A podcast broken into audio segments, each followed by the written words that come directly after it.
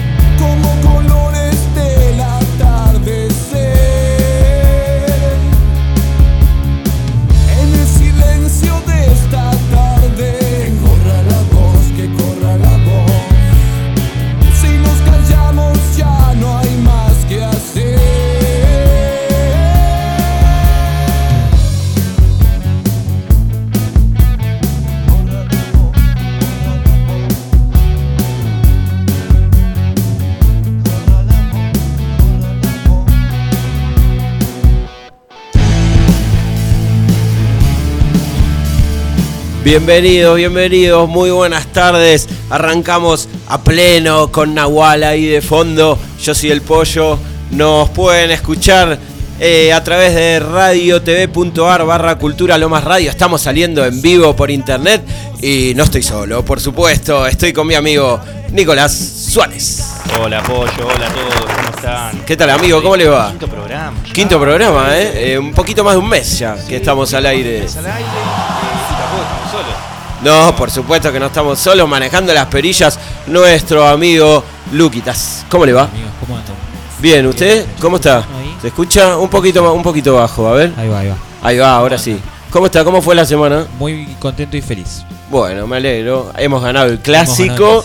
Hemos, hemos no solo ganado, con autoridad hemos ganado el clásico. Sí. Con autoridad. No me ¿Autoridad hace animaría- referencia a, a las autoridades del partido? No, pues, No. Yo voy a, voy a aclarar algo, perdón. A ver, a ver. No vi el partido. Está bien. Lo de eso sabés que no lo Sí, vi. no estuvo con mucho laburo, no es que no le interesa, Sí, estuvo con mucho laburo, durmió tres horas en todo el fin de semana. No me hago el boludo. Eh, me llegaron muchos mensajes mientras estaba trabajando. Gol de River, gol, golazo de Cavani anulado, gol de River, un desastre el árbitro. Bueno, Esos fueron los sí, mensajes que me llegaron. a ver. Te lo digo, no, no sé, no vi absolutamente Está bien, no, no, nada. no nos vamos a meter en ese tema, solo decirles que Lucas y yo estamos muy contentos, muy extasiados desde el fin de semana. Por supuesto, la gente de Boca esperando el jueves la tan ansiada, el tan ansiado partido de vuelta de semifinal de Copa Libertadores, ¿no?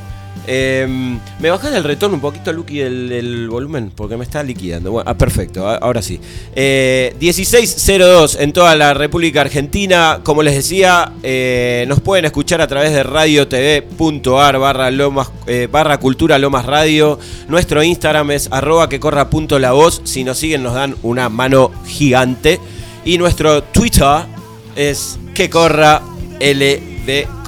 Ahí nos pueden seguir también. Eh, 19 grados en toda la República Argentina, está bastante agradable, va a ir bajando la temperatura y si no me equivoco se vienen unos chaparrones.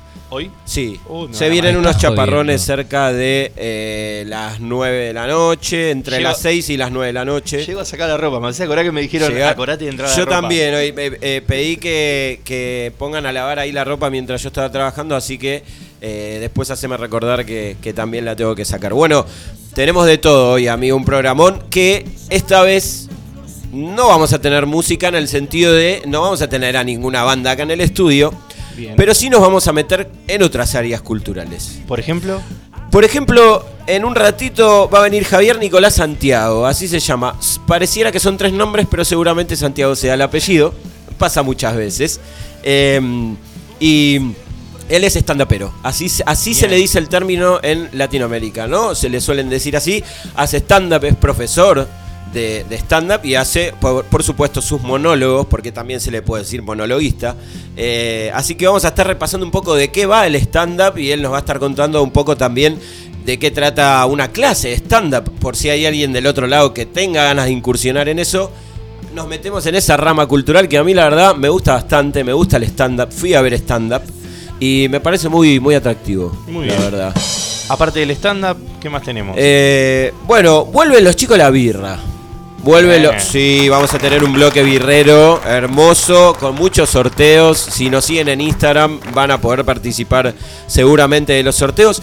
Hoy eh, vamos a hablar de, cervezas raras. Sí, los chicos pusieron una consigna que era sobre gusto no hay nada escrito. Exactamente. Birras raras, birras con pimienta, birras muy raras. Estuvimos muy preguntando, exóticas. estuvimos preguntando en la semana qué cerveza era la más rara que habían probado. Hay algunas respuestas, vamos a hablar con los chicos, vamos a contar nosotros también. Sí, Si yo la verdad, mira, no soy súper Guárdatelo. birrero. Yo me lo guardo.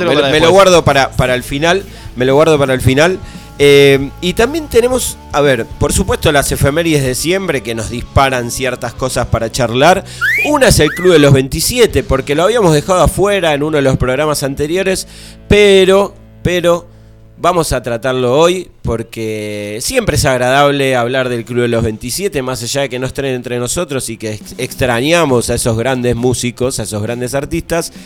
Eh, el nacimiento de uno de ellos nos va, nos va a dar un disparador para charlar sobre esto. Y por supuesto, eh, acuérdense que siempre les decíamos que, además de la sección Revivilos, tenemos una sección que son los discos que marcaron tu vida.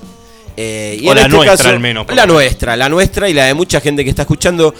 En este caso, eh, hay un disco que cumple 30 años del rock nacional. O sea que eh, tenemos las bodas de Perla hoy. Bueno, Perla, un saludo para Perla. Un saludo para Perla.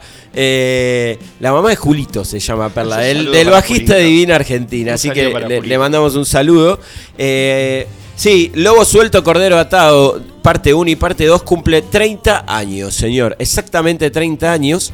Pero bueno, más adelante vamos a estar hablando de esto. 19 y 06 en toda la República Argentina, 19 grados. Nos escuchan a través de radio.tv.ar barra cultura Lomas Radio. Eh, bueno, fue el debate presidencial el día domingo, después del clásico. Hablando de. Sí, ya nos, met- ya nos metemos, ya nos metemos en el debate. Antes, antes vamos a escuchar un poquito de música. Eh, la fecha de los clásicos, fea, mucho 0 a 0. Eh, te diría que hasta el más entretenido casual- casualmente, porque los River Boca no suelen ser entretenidos generalmente. Hubo, hubo una fecha de clásicos Sí, que claro. hace un, un par de años atrás, Sí. donde salieron casi todos en empate. Sí, es cierto. Donde fue en volante. Bueno, fue casi parecido esta y vez. lo que a mí me llama mucho la atención de la fecha de los clásicos Sí. es que está buenísimo. Boca River, Racing de Independiente, Sí. San Lorenzo de Agán, pero después te meten un Platense Argentino Junior. Sí, bueno. Que decía, un arsenal que te lo pone con alguien. No sé Y lo que jugó. pasa que, Barraca a ver, si. ¿Con? Barraca Sarmiento. Claro, a ¿Clásico ver. de cuándo? ¿Sabés lo que pasa? Que si San Martín de Tucumán estuviera en la primera, sería el clásico de Atlético y no Central Córdoba. Pero por cercanía, a defensa, por ejemplo, lo pusieron con. Arsenal por una cuestión de cercanía. Eh, yo le voy a mandar un mensaje al Chiquitapia. Sí. Tiene que reorganizar la fecha de los clásicos. A en la fecha de los clásicos, Temperley tiene que jugar contra los Andes. Están en distintas No categorías. importa si están en Suman distintas- puntos no para su estaría categoría. mal, ¿eh? Se No estaría mal. Pero fecha de los clásicos No es estaría clásico. mal. No estaría mal. Eh, yo le quiero mandar eh, un saludo muy grande a, a mis amigos de San Martín de Bursaco que ascendieron, señor, a la B Nacional de la República Argentina. Por También, primera vez en la historia. Por primera vez en la historia. Eh, ¿Cómo está el sur? Porque Remedios de Escalada Sí, también. ganó de punta a punta el torneo de la B Metropolitana y va a jugar la final con San Miguel para ascender a la B Nacional también. Van a tener que jugar. Qué lástima eso, hoy pensaba, ¿no? Porque Talleres hace mucho que está peleando para ascender y una vez que gana el campeonato de punta a punta y sale campeón, tiene que encima someterse a otro partido para poder ascender. No sé si me parece correcto eso. Mensaje para el Chiquitapia también. Sí, otro mensaje para el Chiquitapia, que el año que viene van a eh, unificar eh, tanto la D como la C. Así que va a ser un campeonato como de 40 equipos, no sé cuánto, bueno, no sé lo que quieren hacer. En definitiva, eh, bueno, contento por supuesto desde mi lado porque ganó River. Eh, le ganamos los dos clásicos en el año. Bueno, un saludito para Martín, que la semana pasada ahí estaba, estaba dando por ganado el partido. Espero que esté escuchando. Y ahora sí, nos metemos con el primer tema de la tarde. ¿Te parece? Siendo casi las 4 y 10 de este martes un poquito nublado, llega cuidado, cuidado, resistencia suburbana.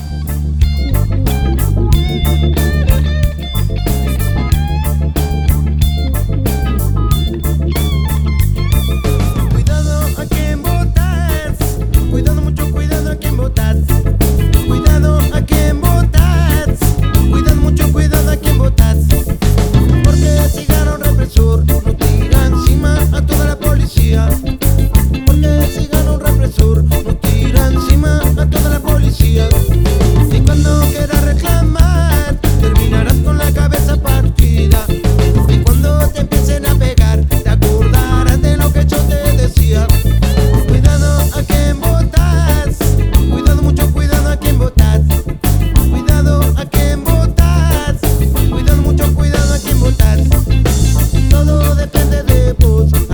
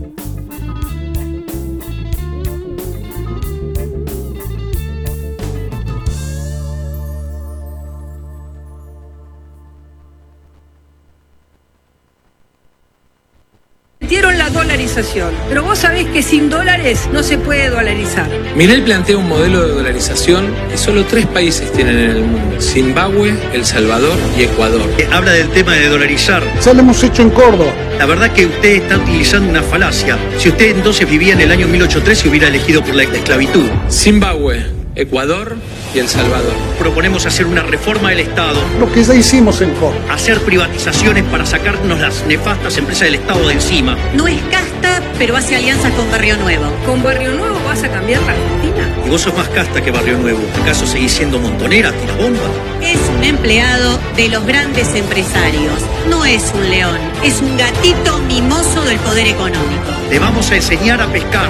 Ya lo hemos hecho en Córdoba. Poner la bandera de otro país en las Malvinas o en el Banco Central, como plantea este señor, es simplemente renunciar a la sangre de nuestros caídos y renunciar a la soberanía para el desarrollo de nuestras empresas. Las escuelas voucher, vayan a Chile y vean cómo resultó. Ya lo hemos hecho en Córdoba. Si Sarmiento viera lo que está pasando en la escuela pública, les pone un cero y los manda a marzo. Javier, pedirle perdón al Papa, que es el argentino más importante de la historia. Lo que ya hicimos en Córdoba. Durante los 70 hubo una guerra. No fueron 30.000 los desaparecidos. Son 8.753. Y una cosa más, son 30.000 y fue un genocidio.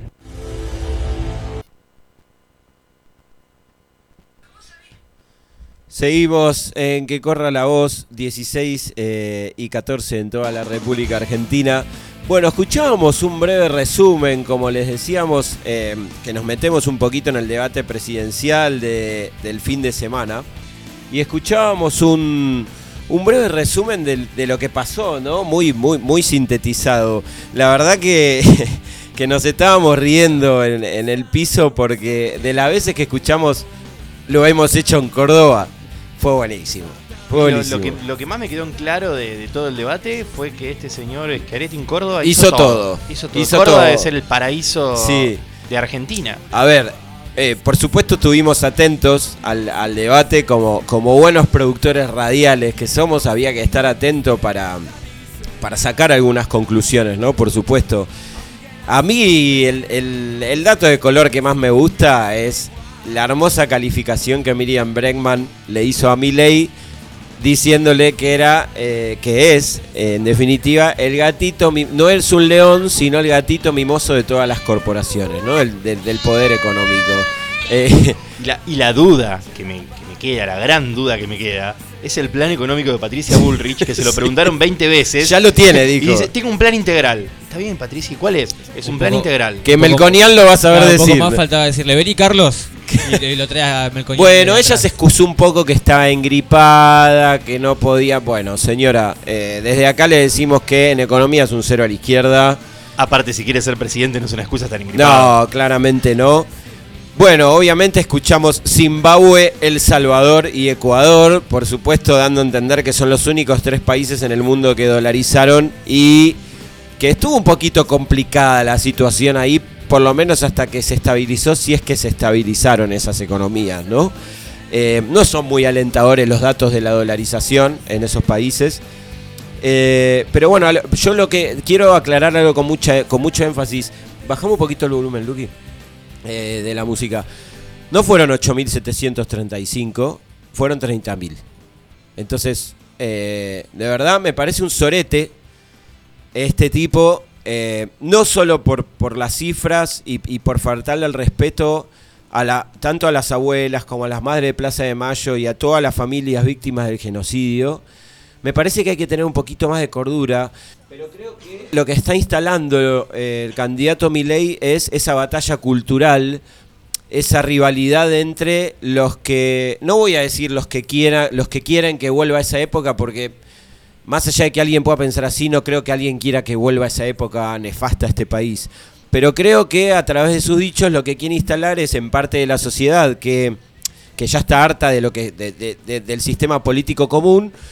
Eh, entiendan lo de la batalla cultural. Quiere instalar eso de que no fue tanto como lo pintan. ¿sí? Eh, el, señor tiene un discurso muy parecido al de Videla. Si ustedes escuchan discurso de Videla o de Martínez de Oz, eh, tiene discursos muy parecidos que es casi negar, es, es un negacionista extremo. Eh, nadie está diciendo que, que la guerrilla no se mandó cagadas. Por supuesto que sí, en los 70 hubo de los dos lados. De hecho, en el momento del debate, él dice que del otro lado también hubo crímenes de lesa humanidad. Claro. y hay que explicarle que no Que son no, crímenes no, de no. lesa A ver, humanidad. a ver, entiendan no es una- un Estado del otro, del Sí, otro lado. a ver, entiendan una cosa. Los, los crímenes de lesa humanidad los llevó a cabo el Estado represor, que le ponía la cabeza a los estudiantes en un balde de agua, que los ahogaba, que tiraban gente de los aviones, eh, que los torturaban con una picana en los huevos. A ver si le queda claro. Y hoy le decía a Nico, me voy a enojar. Yo no viví esa época, pero realmente me pone mal. Eh, nos pone mal. Yo tengo 37 años, no viví esa época de la dictadura, pero sí aprendí, sí entendí, sí me explicaron, sí leí. Y hay que hacer un ejercicio de memoria, eh, les digo a todas y a todos los que están del otro lado. Porque si no hacemos ese ejercicio de memoria, estamos en el horno, ¿eh? sépanlo. Sépanlo a la gente que quizás va a votar a él, hagan un poquito el ejercicio de memoria. Hagan, hagan un poquito este ejercicio de, bueno, ¿e- ¿es realmente tan leve lo que está diciendo de, que fueron 8.730? Piensen en las abuelas que todavía están buscando a los nietos, que por ahí están enterrados, vaya a saber dónde o en el fondo del mar. Y, y- y soy duro con lo que digo porque, porque tengo que ser así, porque a veces si uno no habla con esos términos, no, del otro lado es muy difícil entenderlo. No sé qué, qué opinas, Nico. Sí, lo que vos hablás del ejercicio de memoria es es súper interesante. salió, hoy estaba leyendo que salió a la luz, ayer en realidad, salió a la luz eh, las preguntas que, que más se buscaron en Google durante el, durante el debate. Sí. ¿no? Entonces, a medida que iba pasando el debate, había como una tendencia de preguntas que se iban haciendo, que, que iba buscando la gente que estaba viendo el debate. Y por ejemplo, en el bloque de derechos humanos y convivencia democrática, la tercera pregunta que más se buscó es qué son los montoneros en Argentina. Mira. Claro, evidentemente hay gente que no sabe, que no tiene ni idea de eso que habla mi ley. Para que vos te des una idea, preguntas que se buscaron durante todo el debate son ¿qué es el FMI? Eh, Yo no puedo creer que hay gente ¿Qué que no sepa. ¿Qué es casta? Claro. Fiscal. Eh, ¿Quién ganó el debate? Fue una de las más buscadas. Que no sé si hubo un ganador o un No, mira, ayer, se- ayer estaba viendo qué, qué datos interesantes los que traes. Eh, bueno, las casta, la casta le decimos, mi ley también es de la casta, sépanlo. Alguien que hace alguien que hace alianzas con Barrio Nuevo, con uno de los peores sindicalistas de este país, que eso no quiere decir que estemos en contra de los sindicatos, eh, por favor. Eh, pero alguien que hace, que hace alianzas con Barrio Nuevo también es de la casta. A ver, y no solo eso, tiene una vicepresidenta que es de la casta militar. A ver si, a ver si somos claros. Que nosotros lo tratamos en un programa anterior, eh, que dijimos que, que la señora eh, Villarroel se, se reunió eh, con la excusa de que iba, eh, de que sacaba unos libros de esa época. Bueno, Sí, pero los libros. eh, los libros salieron antes. Salieron antes. Y en el año 2016 ella se vuelve a reunir eh, con gente asociada al genocidio más grande de este país. Entonces, ojo, ojo, lean, investiguen, porque no es moco de pavo lo que estamos viviendo. Es un momento muy particular de la Argentina. Yo sé. A ver, no somos tontos, lo que digo siempre es del otro lado. Sabemos que las cosas no están bien. Sabemos que hay un candidato a presidente que no puede arreglar el tema de la inflación, lo sabemos muy bien. Pero yo, desde mi punto de vista, tengo una mínima esperanza de que en algún, de en algún punto lo va a poder solucionar, aunque lleve muchísimo tiempo, ¿sí? Porque hay que deshacerse de un Fondo Monetario Internacional que nos aprieta los huevos hasta más no poder, que te exige hacer una devaluación, bueno, eh, cosas para hablar en otros programas, pero... eh, Que vamos a seguir hablando la semana que viene Sí, porque el domingo hay otro el domingo debate. hay otro debate. Sí, en este caso el debate se tuvo tres ejes eh, fundamentales, que fueron la economía, donde claramente Patricia Bullrich no pudo explicar cuál es su plan económico. En eso quizás, no digo le doy la derecha a mi ley, pero es un poco más claro, por lo menos, Eh, a ver, desde su no, lado, explicando lo que quiere hacer. Dejando de lado si no está de acuerdo en lo que Sí, él quiere sí. hacer o no, explicar lo que quiere hacer lo explicó perfecto. Perfecto. Y, Patricia y- Bullrich no supo explicar su plan económico cuál era. No, no, a ver, está claro. Eh, lo explicó tanto Massa como, bueno, eh, la anti-FMI como Miriam Bregman, que dice que no hay que pagar la deuda, pero, eh, eh, a ver, es, es una utopía. Hablamos de la utopía, que a veces está bien ser utópico, pero no tanto, ¿no? Eh, como segundo eje tuvo la educación y como tercero, que fue elegido por la gente, los derechos humanos y la convivencia democrática. Algo importante, estos tres bloques tenían derechos a réplica.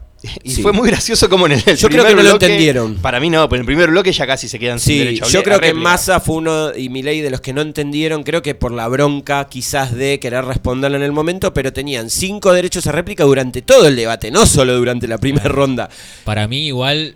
Es no el eje más importante Claro, no es, que, no es que no lo entendieron, sino que se eligieron entre ellos. Se eligieron a propósito en el eje más sí. importante para explicar. Aunque descuidaron bastante también educación. Sí, que no, es cierto, No, sí. no Y hubo que no pudieron muchas- decir nada claro. tampoco cuando Lo que pasa que es muy corto, el- eh, los derechos de réplica son muy cortos, hay que saber utilizarlos, hay que estar bien preparado. Bueno, ayer, ayer leían, un- eh, escuchaba o veían, mejor dicho, en un noticiero que dicen que Massa, digamos que fue el más correcto en términos políticos, no lo pudieron sacar de sus casillas a Milei, estuvo muy tranquilo, evidentemente alguien le pidió que baje el tono, más allá de que le dijo montonera tirabombas a, a Patricia Bullrich, y No, que pero- bueno, pero en le- un momento sí le tuvieron que apagar el micrófono A- porque. a, a Miriam Bregman también. Sí, porque se, se- peleaban entre Sí, bueno, Miriam Bremer se enojó mucho con lo de los desaparecidos, Sí. muchísimo. Como Y, para no y estuvo también. muy bien enojar. Yo, yo también me, me enervé casi en ese momento.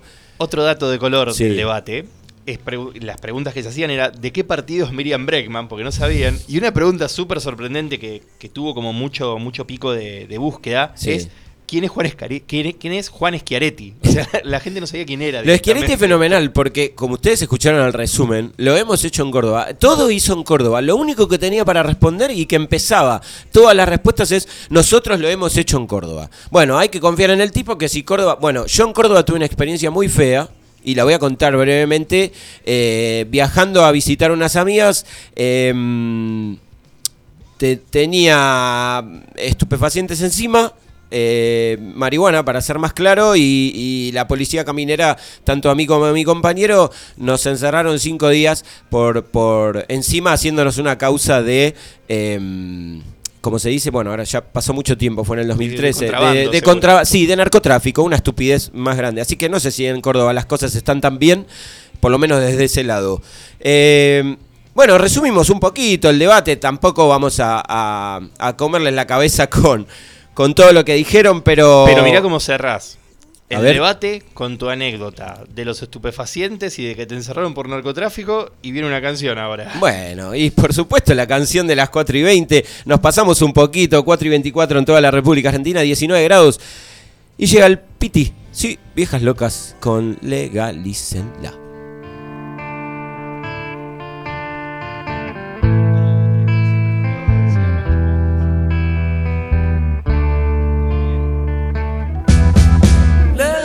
Legalícenla. Legalícenla.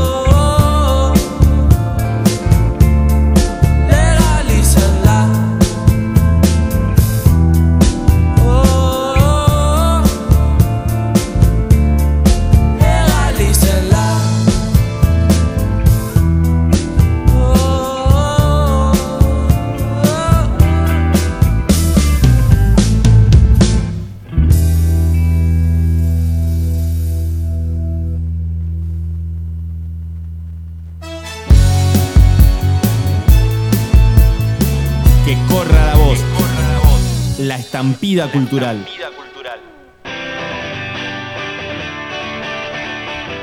Media hora pasaron de las 4 de la tarde en toda la República Argentina. Hoy es martes 3 de octubre, el clima está feo, feo, feo. En un ratito quizás se larga. Y como les prometíamos, que nos metemos ya con, con el stand-up, con una, no sé si nueva rutina, pero algo que está muy de moda, pero que viene hace mucho tiempo, que ya les vamos a contar un poquito de la historia del stand-up. Y les decíamos que nos iba a visitar el señor Javier Nicolás Santiago. Y está acá con nosotros en el estudio. Bienvenido. Bienvenido, Javi, ¿cómo le va? ¿Qué tal? ¿Cómo andan? Muy bien, ¿usted? Gracias por la invitación. Por favor, me gusta tu remera de Goofy. Tiene una remera de violeta de Goofy que es fenomenal. Fenomenal, excelente. Me alegro, me alegro porque las, las voy eligiendo para los shows. sí. Está muy bien.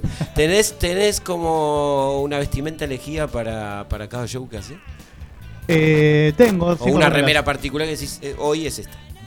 Voy comprando remeras de este estilo. Me gustó, encontré esta, Sí. esta modalidad y lo me voy poniendo. Me parece que es gracioso. Como lo que hago es humor, voy por ese lado. Está muy bien. Si no, va neutro, negro y listo. Bueno, eh, Javi desde 2007, ya me decía recién, tiene una carrera ininterrumpida eh, en, en la actividad como profe de, talleres de stand-up y también, por supuesto, hace más de 15 como, como comediante, ¿no? Eh, dicto clases en Banfield, en, en Banfield, en el Teatro del Refugio, en Cultura del Sur en Temperley y en Click Cultura también, que hoy lamentablemente cerró, eh, en la Luna Varieté de Monte Grande, en el, en el multiespacio gringo viejo de Gleu, en Cultura Florencio Varela y en la biblioteca del mismo espacio de Florencio Varela también, en el espacio teatral de General Rodríguez, en Mar del Plata, en la sala teatral Mar de Fondo, en Cultura Irigoyen de la localidad de Henderson también, eh, en Cultura San Pedro, estuvo en la localidad de San Pedro y en Bursaco en Deshoras Club. Eh, y ya hace un tiempo que da clases en el Teatro Maipú de Banfield y en la Universidad de Lanús, de Lanús, así se dice, y también en el último tiempo en la Escuela de Teatro Key de Temperley. Qué carrerón, qué, Sí. ¿no? Qué laburo, digo. El tipo no todo el paraba. día con Eh, sí, ahora estoy en Lanús, también en La Máquina, Centro Cultural. Sí. Este, sí, pues voy a sacar esto. Por, Dale, dale, dale, dale, sáqueselo. Porque- por favor. Pásamelo, yo, escucho, yo lo tengo. Escucho muy fuerte la... la- sí. El pollo, el pollo contaba recién que hace 15 años arrancaste a hacer stand-up. Eh, sí, Y cuando arrancaste, lo Sí. arrancaste ¿cómo? ¿cómo? Eh, con una búsqueda a mí siempre me gustó la escritura. Eh, siempre fui por ese lado, me daba cuenta que lo que escribía era humor o iba para ese lado. Y, mm, y bueno, empecé a buscar algo que, que tenga que ver con eso, que me ayude con la escritura, pero solamente la escritura. Eh, yo de chico me, crié con Lelutier, del humor de los uruguayos, viste, era todo ese, todo ese humor y, y, bueno, fui en búsqueda de algo, de algo por el estilo en la escritura. Eh, hice redacción y gramática, técnica de redacción, eh, eh, bla, bla, bla, y me encontré con uno que decía monólogos de humor, en el Rojas Bien. y mm, en Capital. Y entonces fui. Y bueno, nada, eh, mm, ahí me di cuenta que todo lo que yo estaba escribiendo después lo tenía que hacer arriba en un escenario. Esto estamos hablando del 2003. El profe era Martín Rocco, uno de los pioneros dentro del stand-up. Claro, stand-up no se decía porque no se conocía la palabra stand-up. No era un mercado que estuviese Ni ahí, no, no. Por eso decían monólogos de humor. Yo dije, bueno, me van a enseñar a escribir monólogos de humor. Es lo que estoy buscando. No. Era stand-up comedy, arriba de un escenario, con una muestra. Yo dije, no, yo no hice teatro, no hice nunca. Yo siempre de perfil bajo, cero, nada. Y medio como que me bajé de ahí. Y, pero me- todo lo que fui aprendiendo me quedó dando vueltas. ¿No hiciste la muestra del. No. Bien. No hice la muestra de 2003, no. Cosa que a mis alumnos este, no les puedo decir nada si no quieren. no los puedes obligar. Claro. ahora. Este, entonces, nada, dije. mm, Bueno, eh, me quedó dando vueltas un poco la, la- la- la cosa. eh, y mm, actué en, en varietés y cosas con las cosas que yo fui escribiendo. Y dije, bueno, nada, arranco de cero, otra vez. Y en el 2007, ya por una búsqueda, el, el stand-up ya se conocía, había gente dando vueltas, yo ya empezaba a conocer a artistas de ahí de- de- del género. Y, mm, y bueno, ya arranqué. 2007 hice las dos muestras Eh, y en realidad cuando hice la muestra a mitad de año, el 2007, dije esto es lo que quiero para mi vida. Esa fue la primera vez que estuviste en un escenario a hacer stand-up. Sí. Junio del 2007, en la muestra en Paseo de la Plaza. Y dije... Perdón, el fue un- mítico Paseo de la Plaza. fue un- sí, y fue un cosquilleo que dije, nada, es esto. Quiero esto. Es esto. Y, y bueno, fui en búsqueda de, de eso. Realmente quería dedicarme a eso, a escribir humor, a hacer comedia y que la gente se ría. Porque lo que viví ahí fue único. Mirá. Y cada vez que me subo es hermoso. Eh, que cuando sentís esa cosquilla ya sabes que es eso, que es por ahí. Sí, sí, es la primera vez que me había pasado algo así. Eh, y lo sentí, viste, en los brazos, en el cuerpo. y Dije, no, es esto. Mirá, lo que escribí cuatro meses, la gente se está Claro, riendo. Dije, claro. "Oh, voy por acá. Eh, no, yo te iba a preguntar recién, creo que lo nombraste hace un cachito, pero eh, si ten- tenés que elegir un referente. Eh, es verdad que, a ver, Ginsburg, Pinti, Tato Bores fueron los que, en cierta manera, empezaron con el tema del, del monólogo, de- del stand-up. Pero si tenés que elegir un referente, ya sea el pasado de ahora, ¿con quién te quedas? O, o una, un- claro, un referente para decir, bueno, le tomo una, o una cosita de esto, una cosita de aquello. Y es, es una es una cadena de cosas, Claro. en realidad. Porque mm, tiene que ver con, con lo que uno va, va a ir viendo desde- yo desde chico. Eh, en realidad, todo lo que me ha- todo lo en realidad es- tiene que ver con las cosas que nos hacen reír a nosotros. Eh, Carlitos Balán en su momento, eh, yo me reía con los sketches, Pepe Biondi, eh, bueno, a partir de ahí, eh, ya te digo, todo lo que tenga que ver con los uruguayos, hiperhumor, con mi color, rapicómico, telecataplum, todo eso. Después, este, mm, Lelutier, mucho. Sí, claro. Y mm, Verdaguer, Juan Verdaguer. Yo cuento en, en mi show esto de, de- de Juan Verdaguer que yo lo ponía, yo ponía el, el- yo tenía discos de, en casa había discos de Verdaguer, de Gila y yo los ponía y hacía como que el playback, ¿no? O sea, ponía el disco y yo me imaginaba que estaba arriba en un escenario, ¿no? Es- Este, diciendo lo que estaba diciendo Verdaguer. Como un músico quizás pone a, a su banda Claro. favorita y Sí. canta delante del espejo, vos Sí, hacías el... Exacto. Qué bien. Sí, esto me, pa- me viene pasando desde los cuatro años. que eso también lo, lo voy contando. Pero mm, la verdad que, que eso de, de- de antes y después, bueno, todo lo que hay dando vuelta. Robin Williams me gusta. eh, mm, todo lo que hizo me, me- me pareció genial. Y después comediantes de stand-up miro mucho en general todo lo que hay dando vuelta. Sí, a ver, los orígenes, eh, tengo entendido, fueron en Estados Unidos, eh, la época ya del 30, del 50, eh, con clubes de comedia. Pero después lo, popularizaron más que nada Jerry Seinfeld y Chris Rock eh, en, los, en los años 90, un, un poquito después. Y bueno, después fue pasando a la tele y, y después acá en Buenos Aires en la calle Corrientes y cada vez está más, más, como más arraigado a la gente. Ahora está muy de moda y yo lo que te quiero preguntar, porque voy a ver stand me gusta. Antes no se solía interactuar tanto con el público. Ahora, eh, bueno, Lucho Mellero, Connie o todos los que están en redes sociales, yo no sé si son solo extractos de todo o si todo el show es así. Vos, vos me sabrás decir, ¿todo el tiempo ahora interactúan con la gente o hablan media hora y la otra media hora interactúan con el público? Yo creo que mm, el stand-up puro, digamos, es una persona arriba del escenario contando sus cosas. Como una especie de monólogo. Exacto. Hmm. Y después, bueno, puede haber interacción, de hecho tiene que haber porque hay que romper la cuarta Claro. pared.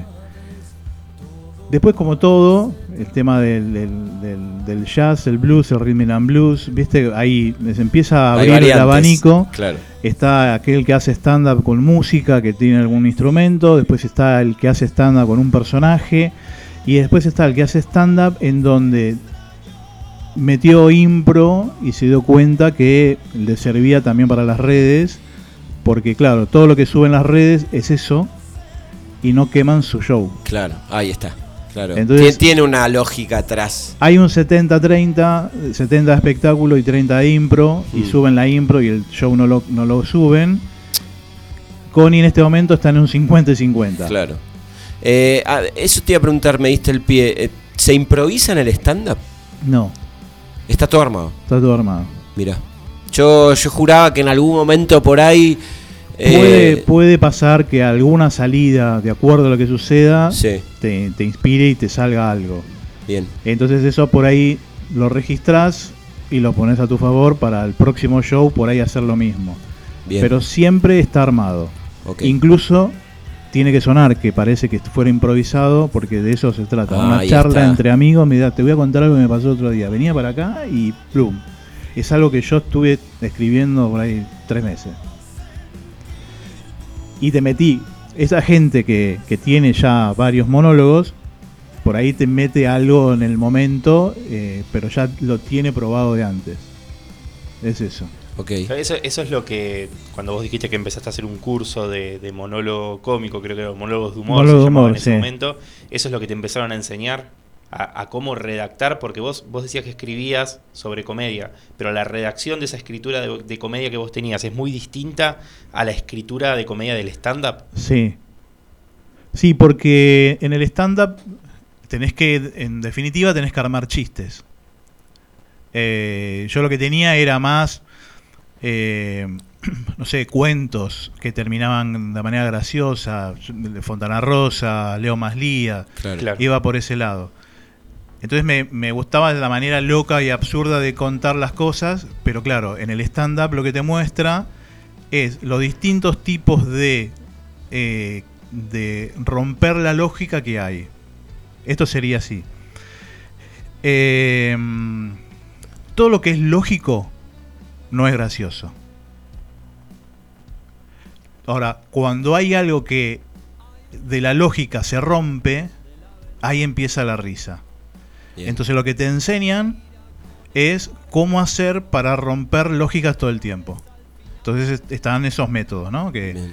que en realidad no es otra cosa que lo que nosotros venimos hablando eh, normalmente y no lo tenemos registrado que sirve para la comedia. Claro, yo te iba a preguntar, porque cada vez que, que, eh, que he ido a ver un stand, no fueron muchas, pero fui a ver o, o veo los reels, hay mucho, hablan de muchas cosas cotidianas que nos pasan todos los días. Connie habla de, de- de- de- del sexo Sí. casi todo el show. Sí. Eh, y de cosas que por ahí digo, bueno, debe entrar por ahí, con cosas que, que nos pasan al que está, al que está de abajo, ¿no? Sí, sí, es que en realidad el stand-up es humor de identificación. Ahí está.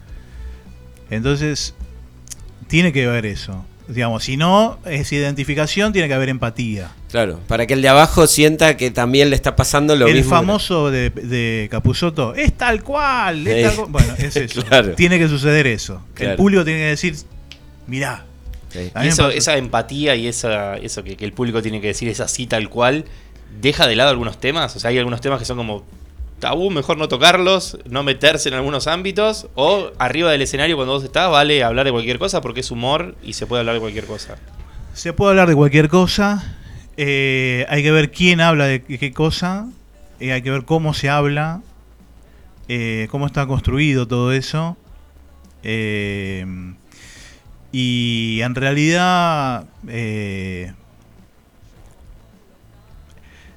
en, este, en estos momentos es bastante complicado, pero se puede hablar. eh, Porque, perdón, yo imagino que el 2003, cuando vos hiciste ese primer curso que no terminaste, en el mismo 2007 a hoy, cambió un montón el- la sociedad. Total. Hay, hay chistes que se dejaron de hacer, hay temas que se dejaron de tocar, hay otros que se empezaron a tocar de otra forma, Sí, quizás. sí, sí. Entonces también vos tenés que estar ahí como Sí, sí, sí. Sí, yo desde que, en el- desde que empecé a dar clases, que fue tipo 2012 más o menos. Sí, cuando vine de España y y incluso ahí era otra cosa. Eh, incluso hace cinco años era otra Claro. cosa. Eh, pero sí, se puede hablar de todo. eh, lo que sí tenés que tener la espalda para bancarte lo que venga. Claro. Eh, y, y tratar obviamente de no de no de no molestar a- al otro no Eh, un poco es eso digamos el stand up también eh, además que es humor de identificación eh, si uno cuenta las cosas desde, desde el lugar que, que a vos te pasaron entonces bueno eh, es válido ¿no? el famoso eh, si es judío puede hablar de Claro. que es judío Claro. y si uno no es judío no puede hablar de... Eh, pasa en, en- en líneas generales con todo, ¿no? Yo tenía un compañero de, de stand-up, Ek Villegas, que tenía un monólogo sobre el cáncer. él tenía cáncer. Claro. Era humor negro, pero a más no poder, pero él lo estaba atravesando. Entonces era bastante duro reírse de, de todo lo que él estaba contando. Sí, Pero, yo, a ver, bueno, perdón, a veces me pregunto qué pasa con el de abajo, tenga o no cáncer, o lo- con el humor negro, digo. Hay algunos, no me sale ahora el nombre de este muchacho, pero eh, incursionar en el humor negro complicado y, y no sé, a veces me imagino el que está abajo, por más que le guste el humor negro, a veces, viste, tocan la pedofilia, tocan la... eh, También está que vos estás pagando una entrada. Uno entiende que, es humor negro, pero para mí hay ciertos límites. eh, O ahí no vale todo. no, y sí, vale todo. Claro. Es humor negro. Claro. Vos ya sabés que vas a ver humor negro. Sí, sí. Que van a tratar a la pedofilia, al gordo, al flaco, al judío, al que tiene cáncer, al que está en silla de ruedas. Entiendo. Sí, sí, sí, sí, todo. Perdón, recién contaste que empezaste a dar clases en el 2012 cuando volviste a España. ¿A Sí. España fuiste a hacer stand-up también? ¿Es como universal? La- O sea, lo que quizás te funciona acá puede funcionar en España también? ¿O al ser otra sociedad, otro público, el mismo idioma, pero con distintos eh, modismos? Eh, sí, me fui en el 2009. Eh, en realidad me fui porque, eh, bueno, este, me puse en pareja con una chica, me fui para allá.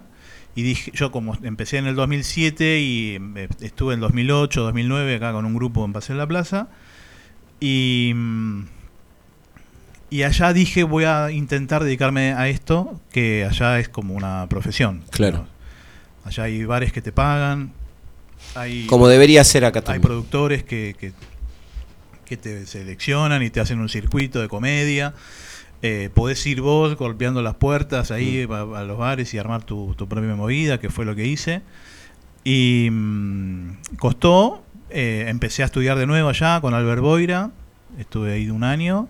Y ¿Es distinto lo que se, eh, la, la forma de, de dar lo que, que tenían, que encontraste en España a la que encontrabas acá? Sí, lo que, porque el humor allá es mucho de bares. Entonces tenés que estar todo el tiempo Bien cañero, como dicen Claro. ellos, tenés que estar arriba todo el tiempo. Para que te presten atención. Porque si no, eh, tenés una energía baja o los chistes son Claro. van, van- hacen agua y al toque. Dame cerveza y la- Sí, se, se, se dispersan. los perdiste al toque. Entonces es medio difícil. Eh, y, y si no, bueno, de teatros, ¿no? Pero también es la convocatoria, no te Claro. conoce nadie, pa, pa, Claro. pa. Y, y sí, es distinto, es distinto. Yo me acuerdo que te- yo tenía un monólogo de, de películas, hacía como una serie de repetitivo de películas. Se llama eh, Centones, que son... ¿Conocen a Diego Reinhold? Sí, Sí, a Diego. Hay sí. un monólogo que hace él, tiene varios de ese estilo, en que nombra, por ejemplo, las calles de Buenos Aires y te va contando una historia encadenada con los, los nombres de las calles. ¿no? Bien. Bueno, yo tenía uno de películas. ¿no? Eh, había una novia fugitiva, que mujer bonita, ¿eh? le decían mi simpatía. Tenía que descubrir el padre nunca jamás, pero tomó el desvío y tuvo un destino final. Bueno, eso pasa cuando un hombre ama a una mujer, dice siempre si no debo, se pasó esperando la carroza y tuvo carrozas de fuego. ¿eh? Bueno, historia de siempre había una novia, bueno, todo así, ¿no? Son películas Bien. Sí, duran cinco minutos. Claro, en España esto, la mitad eran argentinas, la otra mitad Claro. se decían de otra manera. eh, Sí, otro servía- título, estaba traducido de otra forma. Exacto, no me servía, tenía cinco minutos tirado a la basura. Claro. Y de los otros 10 que me quedaban, la mitad no se entendía, la otra mitad eran buenos, de esos buenos había 3 minutos que, bueno, o sea, tuve que hacer todo de nuevo. ¿Te chocaste en vivo con eso? Sí. ¿Te sentaste- paraste en un bar a dar el monólogo y te diste cuenta que no funcionaba? Me iba- yo me daba cuenta que no iba a funcionar y entonces desde que llegué hasta que abrieron de nuevo, yo llegué en verano, abrieron de nuevo el circuito de comedia en septiembre, yo llegué en junio, en septiembre, micrófono abierto, bien. El que, me, el que iba a presentar me dijo, mira, eh, hace tres minutos y porque eran varios, cuando se si ves que se cae, andate al final, buenas noches, muchas gracias, y te vas con un chiste. Eh, si no, a los tres minutos y si ves, dale un minuto más. Bueno, yo para eso estuve escribiendo durante junio, julio, agosto, septiembre, tres minutos. Para tres Qué minutos bárbaro. Sí. Qué bárbaro. Y, y claro, me subo y yo tenía la mente de, de argentino, ¿viste? Y entonces Em, Pero eso no puede, perdón, ya eso no puede llamar la atención de cuando un español o una francés que puede estar en ve el modismo argentino no le causa gracia. el modismo sí, pero lo que decís es otra cosa. Claro. A ellos, yo después me di cuenta que ya el hecho de la, la- la tonada argentina les gustaba, entonces Claro. Primero pasé esta experiencia horrible en donde empecé a hacer material y no entraba ni a- nada, nada, empezó, se escuchó hasta el murmullo de gente, bueno, y bueno, la, la cerveza, no sé qué, ¿viste? Y bueno, hice algo que más o menos entró y aproveché y me fui. Claro, yo estaba hablando de que un argentino está en, en la, en la playa y ve este, todas chicas haciendo toples, entonces estaba entusiasmado y parecía un bebé pidiendo teta todo el tiempo. Claro. Claro, pero ese material acá está bueno, allá, Allá ¿qué me contás? Ya vi tetas toda mi vida. Claro. Claro, hay playa nudista por todos claro, lados. Entonces no, es- eso no entró y bueno, de- pero después, este, a la semana siguiente volví con otro texto y anduvo, anduvo mejor y bueno, este, por suerte me quedé ahí. Pero mm, el modismo, eh, sí, eh, yo decía, hola, ¿qué tal? Buenas noches. Esto que digo siempre, allá era, lo un argentino, por la tonada, que yo, ya se empiezan a reír. Entonces digo, bueno, sí, soy argentino, ya se ríen de nuevo, digo, buenísimo, tengo dos, no dije nada todavía, ya se rieron dos veces. Ustedes dirán, argentino están los monólogos. Bueno, la crisis, claro, listo, y ahí entra. Y ya ahí arranca, Entonces, claro. bueno, hasta que me di cuenta de eso pasó un año y medio. Y después te volviste para acá y acá empezaste a dar clases en el 2012. Me volví para acá. eh, sí, ya me, me contactaba con comediantes de acá que me decían que el stand-up ya estaba creciendo, era conocido y que estaba bueno difundirlo. Yo soy de Banfield, entonces dije, bueno, nada, arranco. Eh, con, hice todo, porque ya casi iba a dar clases en, en- en Barcelona, pero bueno, me volví, entonces todo eso que más o menos tenía armado lo empecé a volcar acá. Hiciste una mezcla de lo que aprendiste allá con lo que aprendiste acá y. Y, sí, y la experiencia mía, que en realidad ya fue como ir a, a hacer un... ¿Viste cuando vas a otro país a aprender el idioma? Bueno, yo fui allá a aprender el stand-up. Y, mm, y bueno, y acá empecé, en el refugio, en Cultura del Sur, en Monte Grande, vi que había toda una red teatral muy grosa y dije, wow, mira, tiki tiki tiki, empecé. Y después, bueno, todo esto que nombraste fue, fue a lo que yo me dediqué. Después los alumnos los fui este, armando en shows. De ahí surgió El Sur también es chiste, que es un espectáculo rotativo de comediantes, eh, que está cumpliendo 10 años. Que hay muchos, ¿no? Acá en Zona Sur. Ahora hay un montón. Muchos sí. artistas de que hacen stand-up. Sí, por suerte, por suerte sí. Eh, y digo, para el que no conoces, si alguien quiere hacer stand-up, ¿no? yo tengo ganas de ir a aprender. ¿Qué, qué, qué, qué se le enseña o qué, cómo es la dinámica si alguien quiere ir a aprender stand-up por primera vez? Bueno, eh, te, eh, te digo. Porque pre- me imagino, ¿no? Alguien que, que no que no tiene un humor encima, porque hay gente que, que es agreta, no creo que pueda, por ejemplo. Necesitas tener una cuota de, de También hay, picardía. también hay que ver de- si la persona que es, eh, como decís vos, a Greta, se le cruza por la cabeza y la aprender a. Bueno, por supuesto, pero calculo que la gente que quiere aprender es, es porque tiene ci- ciertas, cierta personalidad para, para subirse un escenario, ¿no? Pero digo, bueno, en definitiva, eh, eh, ¿en, ¿con qué se va a encontrar alguien que quiere ir a aprender stand-up? Primero hablamos del sentido del humor. ¿En qué, ¿Cuál es la vara del sentido del humor de esa persona? Bien. Y a partir de ahí trabajamos. El, el target de alumnos, las edades es, es amplia, ¿no? Es son- sí, sí. te encontrás con chicos que por ahí salieron del secundario que quieren empezar a. No, no tanto, no tanto, pero, este, pero sí hay de veintipico y, después... Hasta 60 quizás. Sí, 70. sí, sí, a- tuve hace unos años, el año pasado en realidad, eh, una señora de 65 años Mira. que, que habla, sus monólogos eran de, de ser jubilada, de la- el amor en la tercera edad, el sexo en la tercera edad. de- la primera vez que fue a cobrar la jubilación, ¿viste? que no, no se reconocía jubilado. Digo, ¿cuánta gente grande? Decía, ah, pero yo estoy jubilado. decía. claro, Que- claro, tal cual. Que cada uno sabe adentro qué tiene, qué, qué, qué parte de uno tiene como para poder, no, no sé, me imagino yo que soy muy muy de, de- de- de que me quejo todo. Bueno, ahora ya no tanto, pero me indignaba y veía noticieros y me indignaba. y digo, bueno, yo sé cuál es mi parte de que por ahí le puedo hacer reír al otro. Eh, eh, yo siempre tiro un ejercicio para que hagan, que, que tiene que ver con las cosas que les gusta y no les gusta a cada uno.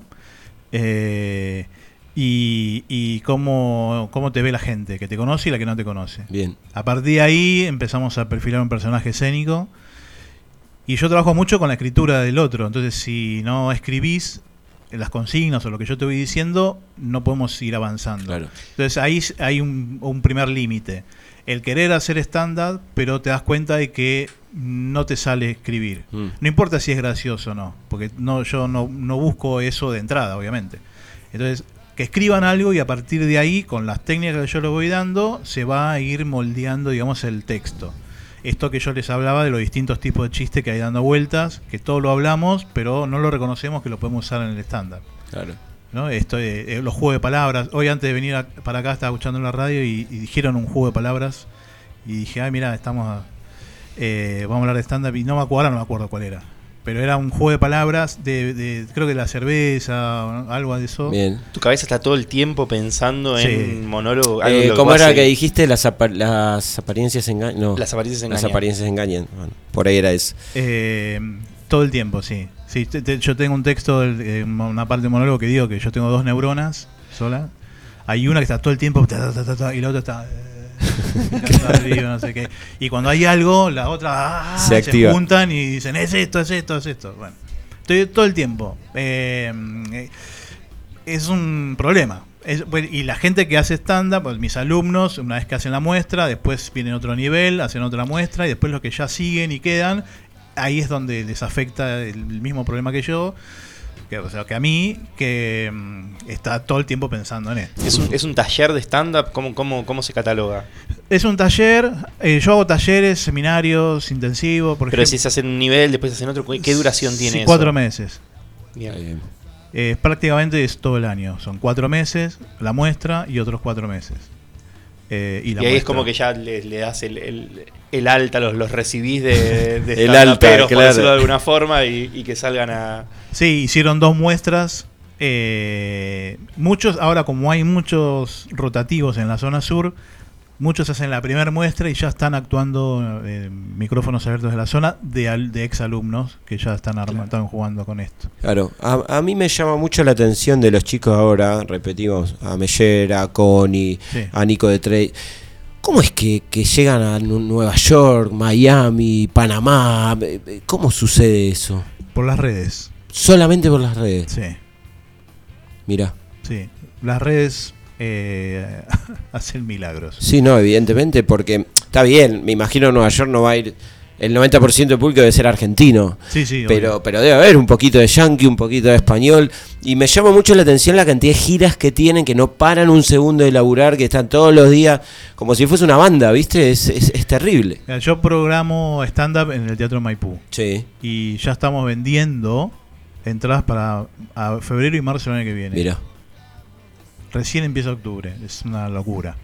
Bueno, qué bueno que Sí. del 2007 ese que estabas hablando cuando vos empezaste con esto, con los monólogos de humor en ese momento, hoy ya Sí. tengas estés programando fechas para con tanto tiempo de anticipación. Sí. El crecimiento del stand-up lo ves también ahí. Exacto. Sí, sí, este año fue el- el- lo que más sorprendió que en febrero marzo ya programamos todo el año. O sea, yo ya sé que el 7 de diciembre viene Nico de Tracia al Maipú, Mira. Pero lo sabía de, de marzo. Claro, claro. Yo Eh, me acuerdo que ese muchacho me reía mucho porque quizás entraba a una facultad de Derecho. ¿eh? Che, hay una oferta de, de- de queso en el chino y la profesora lo miraba como diciendo, ¿y este qué le pasa? Sí, y claro, esa o en el subte que se ponía a discutir en complicidad con otra persona y, Sí, y- y- y tiene razón, las redes, mirá lo que, lo que genera una red social, ¿no? Sí, sí, sí, es redes, redes. Laila Roth, por ejemplo, eh, tiene mucha gira en Europa. Eh. En Europa me refiero a cosas, lugares eh, Sí, de- de inhospe- Alemania, insólito, ¿Viste? Lugarcitos de Alemania que vos decís, ¿qué?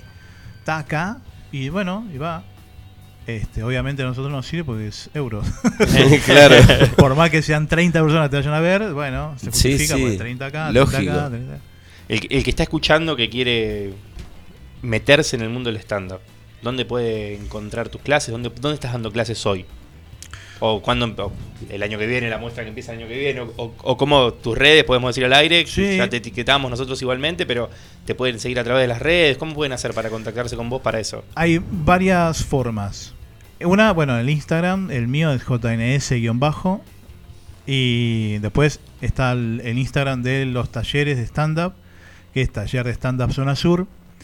Yo estoy dando los lunes en La Máquina, en el Centro Cultural, eh, para avanzados. Los martes estoy dando en Banfield, en el Maipú, a las 7 avanzados y a las 20.30 iniciales. Bien. Los miércoles estoy dando clases también en el Maipú, a las 20 de avanzados. Y los sábados estoy dando eh, también ahí en, en La Máquina. Este jueves empiezo en Temple, en Cultura del Sur. Bueno, ahí tenemos. Un seminario intensivo de ocho clases. Bien. Ahí vemos este, a full todo. Eh, los jueves de 19 a 21. Y bueno, esas son las redes. Y sí, se pueden. Seguramente el año que viene, en marzo, ya arranque. nuevo- A full está. Sí, sí. A full. Bueno, no, mira, nos estamos quedando sin tiempo. A mí me encantaría charlar realmente una hora más porque está, está buenísimo el, el mundo del stand-up. Eh, ¿Cómo se les dice? ¿Stand-uperos? ¿Monologuistas? Sí, estandaperos. Es- Un término más hispano, ¿no? Más... Sí, sí. Bien. Comediantes, Comediantes. humoristas. Eh, nosotros siempre acá invitado que viene ta- músicos, eh, escritores, lo que sea que tengamos. Eh, como el programa se llama Que corra la voz, siempre la última pregunta, porque Nobleza Olía, eh, queremos que el micrófono sea tuyo en este caso y, y la voz que quieras hacer correr, el mensaje que quieras dejar, sea el stand-up, sea político, sea cultural, es todo tuyo, así que el mensaje que quieras hacer correr, por favor. Bueno, eh, ya que lo mío tiene que ver con la comedia y con el humor, eh, estoy notando que últimamente, después de una pandemia, eh, la gente se aferra mucho al tema de, bueno, ahora me quiero reír, ¿no? Entonces, lo toman como algo terapéutico, antes no, antes era más artístico.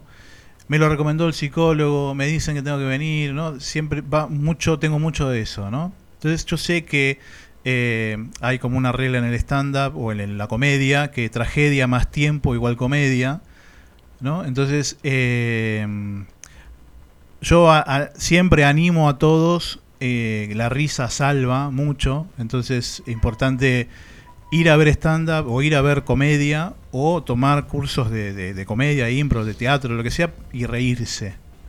Eh, hay una frase que dice, mm, nunca dejes que el mundo cambie tu risa, pero sí que tu risa cambie el mundo. Entonces, me parece que ese sería como el mensaje.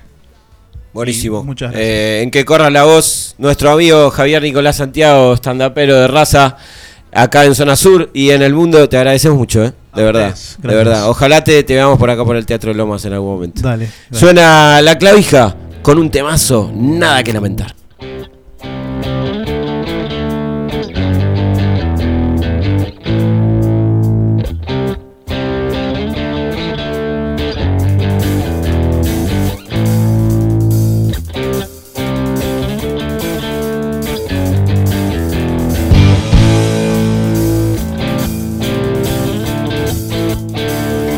Llegando al punto de darme cuenta cómo me cuesta dejarte en claro. No encuentro otra vida, más vida que esta. Es tiempo de ver que se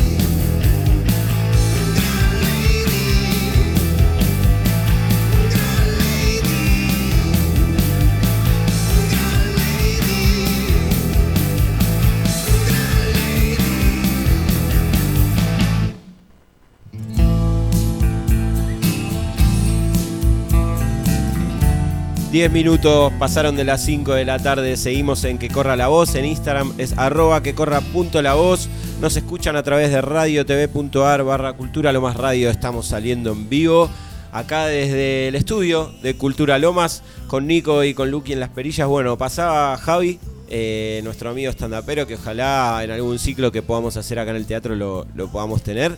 Eh, tenemos pensado algo lindo para el futuro. Bueno, les decíamos que mm, nos íbamos a meter con un disco que cumple 30 años, que exactamente son las bodas de Perla. ¿Sí? Vamos a tener bodas de oro, bodas de plata. En este caso, son las bodas de Perla de Lobo Suelto, Cordero Atado 1 y 2, Nico. Perdón, hubo separador que hizo nuestro gran amigo Sí, Rodolfo. le mandamos un le mandamos un abrazo muy grande. Muchas gracias, Rodolfo. Sí, y va a haber más, ¿eh? Y va a haber más. Eh, porque nos gusta un programa ordenado. Em, 19 grados en toda la República Argentina, se largó la lluvia.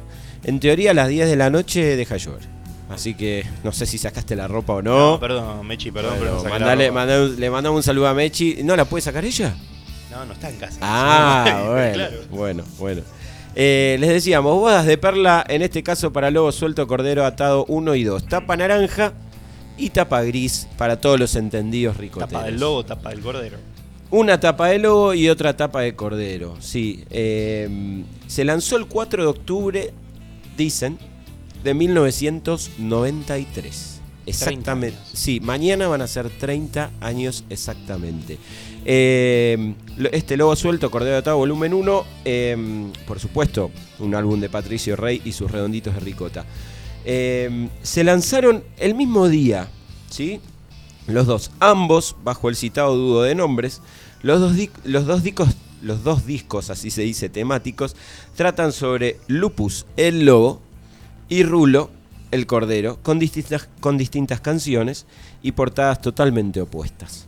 Eh, si bien las grabaciones se realizaron en Argentina, en los estudios del Cielito, un estudio que todavía está vigente, una visita del productor Gauri, eh, un productor que grabó casi todos los discos Los Redondos, para no decir todos, y el técnico de sonido Mario Brewer, eh, a los Estados Unidos, ¿no? desembocó en la posibilidad de realizar la masterización de Lobo Suelto eh, en aquel país. En medio de la, persin- de la persistente búsqueda de sonido por parte de la banda, no pudo ser más oportuno. Siguieron algunos viajes y la concreción de la mezcla se efectuó en el estudio de Miami y luego fue completada en Los Ángeles. ¿eh? Ya en el año 90 y pico, las bandas de acá mandaban a mezclar y masterizar sus discos a, a Estados Unidos. El arte de tapa estuvo a cargo de Rocambole, el de Logo Suelto, Cordero Atado, volumen 1, y eh, Logo Suelto, Cordero Atado, volumen 2, estuvo a cargo del bajista Semilla Bucchiarelli. Bien, un disco doble que salió a la venta por separado, porque lo vendían Sí. como un disco doble, pero comprabas uno. Salió el mismo día, pero no, po- no podías comprar, o sea, Si querías comprar los dos juntos, tenías que comprarlos por separado los dos juntos. No había Exactamente. una edición que incluya los dos discos. exactamente. Si no me equivoco, fue el, el único disco doble de Los Redondos. Eh, fue el único disco doble de los redondos. Sí. Sí. que en realidad acá empezamos con una discusión. ¿Es A un ver. disco doble o no es un disco doble? Porque viste que el disco doble vos lo tenés en la misma cajita, tenés sí, los dos discos. Es, bueno, es cierto. Bueno, pero no hay uno de soda, el- la tapa naranja y tapa celeste, que eh, no es disco doble, pero, pero sí. Bueno. Que también eh, los tenés que comprar por separado. los tenés que comprar por separado. Eh, la presentación de este álbum se realizó en el Estadio Huracán en dos fechas separadas. Una dedicada íntegramente a Lobo Suelto el 19 de noviembre de 1993 y otra a Cordero Atado el 20 de noviembre de 1993. En estos recitales eh, tuvieron invi- eh, varios invitados, entre ellos el coro femenino de las Black and Blues, Black and Blues, así se dice, y también volvió a la banda un ex integrante de los primeros tiempos, que es el conejo Jovilet, eh, quien participó en varios shows. Del Guitarrista. 94, sí, el guitarrista, el ex guitarrista de Los Redondos. Eh, y Esto también, era- perdón, en el 98, en dos recitales en Racing, volvió eh, para presentar Último Bondi a Finisterre. eh, el conejo le dieron una mano a los muchachos, supongo, y le invitaron a tocar casi todo el show. El- este disco, leyendo un poquito sobre el disco, Sí. eh, la historia cuenta que iba a ser un disco solo. Y que no, no sabían qué canción de, qué canciones dejar afuera. Y no quisieron dejar ninguna. Entonces dijeron, bueno, hagamos un disco doble. Ah, exactamente, sí. Que es, es raro también que no sabían qué canciones dejar afuera, porque tiene ahí un par de instrumentales, tiene... Sí, bueno, si no me equivoco, de hecho. Tapa Gris empieza con algo, algo muy lúgubre, ¿viste? Es un disco, son discos muy Sí, lúgubres, muy, muy oscuros. ¿Cómo? Invocación. Exactamente, eh, una- etapas oscuras de los Sí, redondos, ¿eh? Sí, sí, sí. ¿Y Eh, sa- sabes por qué lo, lo sacaron así y no lo sacaron como hablábamos en un disco, en una misma cajita los dos discos?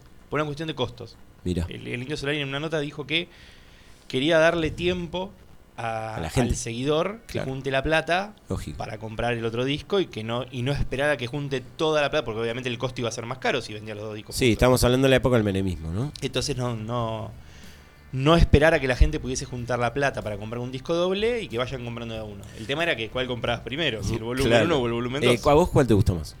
Eh, a mí me gusta el más el volumen 2. ¿A vos te gusta eh, Tapa Naranja, entonces? Sí. Bien. Tiene temas que son de, de los que más me Yo- gustan de los redondos. Yo haría un mix bueno, entre los dos. Y bueno, si me preguntás, haría si te hubiese preguntado el indio, hacían un disco solo en ese momento. Bueno, eh, ¿qué era de nuestras vidas cuando... ¿Quiénes éramos, no? Si es que ya algunos eran, hace 30 años. Yo tenía 5 años. Nueve. Eh, en el año 93 eh, a ver, había una mezcla de lo excelso, de lo banal, de lo terrible que, eh, que caracterizaba al país. En ese año asume Clinton, muere Cantinflas, Luis Miguel lanza el disco Aries, discaso. Sí. Hubo un tsunami en Japón. El Papa sacó otra encíclica. Debutó en TV Latinoamérica en el año 93 y ese es el año en que mataron al mayor nar- narcotraficante de todos los tiempos, el señor Pablo Escobar. Sin embargo, si hacemos foco en nuestro país, en la realidad argentina, eh, parece todo como muy, como decíamos, muy banal, muy desquiciado, ¿no? Muy corrido de eje. Eh, ese fue. A ver, sí, dame, dame un poquito, dame un poquito de eso.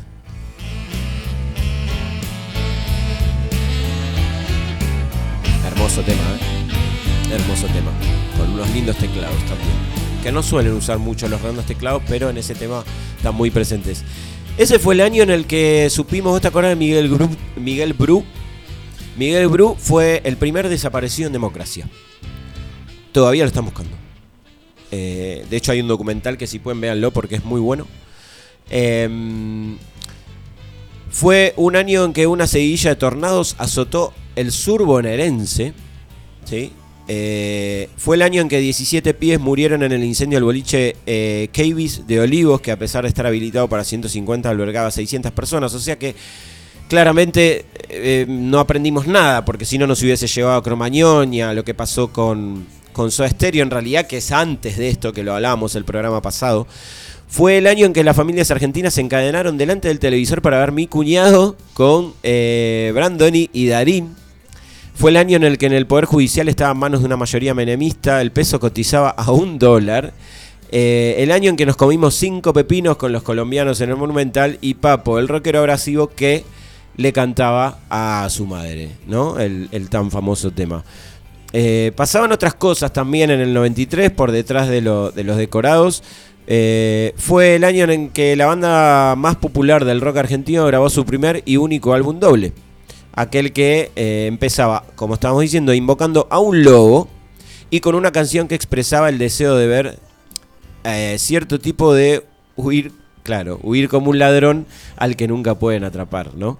Eh, la verdad que sí, no sé si, si me quedo con toda la discografía con ese disco. Sí me, sí me parecen dos discazos, pero si me das a elegir, preferiría otro disco de Los Redondos. Sí, sí, me pasa lo mismo. Yo quizás podría hablar- armarme un disco doble de Los Redondos con los temas que a mí me gustan de Los Redondos. Eh, y para, como para cerrar un poco Sí. el tema de, de Lobo Suelto, Cordero Atado, no sé, ¿vos tenés algo más ahí? Sí, mira, hay uno, uno de los temas. Ahora, cuando les nombre esto van a saber cuál es. em, dice lo siguiente: El indio puede querer a alguien, pero no idealiza el pedo. No es casual que después de Un ángel para tu soledad, de etapa gris, venga la mirada fría o al menos decepcionada que buenas noticias hechas sobre el mismo fenómeno. Esa es la canción que habla sobre los seguidores de la banda, en otros términos más brutales. Esa banda inconsolable de perros sin folleto, brujas de alma sencilla, patéticos viajantes, pobres tontos, pobres diablos, lunáticos diamantes, prometidos de carne, lánguidos, impalpables, son mis amantes. Es fenomenal. Es fenomenal cómo él eh, describe a su público en esa canción. Yo la verdad que es la primera vez que lo leo. O sea, no, me había dado cuenta, sinceramente, que, que, que escribía eso. Eh, y lo último, como Lennon en su momento dudó del verso de la canción Revolution, o, es lo que dicen por ahí, el indio vaciló en torno de los versos más bellos de la canción Espejismo, esos que dicen lo mejor de nuestra piel es que no nos deja huir. Eh, pero era más, más desnudante así, ¿no? ¿no? si no estuviésemos prisioneros de la piel, huiríamos inmediatamente de nuestra intimidad. El, el indio Frase tiene- tatuable, ¿no? Sí, sí. El indio tiene esas cosas de que te describe eh, situaciones cotidianas con esa, con esa belleza que, que decís, pero ¿qué está diciendo? Sí, ¿Me tiene una, una- de lírica, una poética. Y increíble. después, como contrapartida, A tiene poner para cerrar el tema ya de Lobo Suelto Cordero Atado, eh, lo cerramos con Es hora de levantarse querido, que es una canción que se la dedica al periodista Carlos Polimeni, que en ese Mirá. momento trabajaba en Página 12, Sí. Que había dicho que el indio Solari había sido profesor de gimnasia, de educación física en un colegio militar. Y el indio Solari, en este caso, con- contrarrestando, con, contraponiendo eso que vos contabas, le responde diciendo, la única gimnasia que he hecho en mi vida ha sido destapar botellas. Bueno, hermoso. Sí, La también. mejor respuesta no había para decir. Eh, y pusimos esa canción para cerrar esto porque es una de las que más me gusta a mí. ¿no? Y bueno, está Pero bien, bueno. si es una de las que más te gusta a vos. Levántense, che, los que están en la siesta. Dale, que es hora de levantarse, che.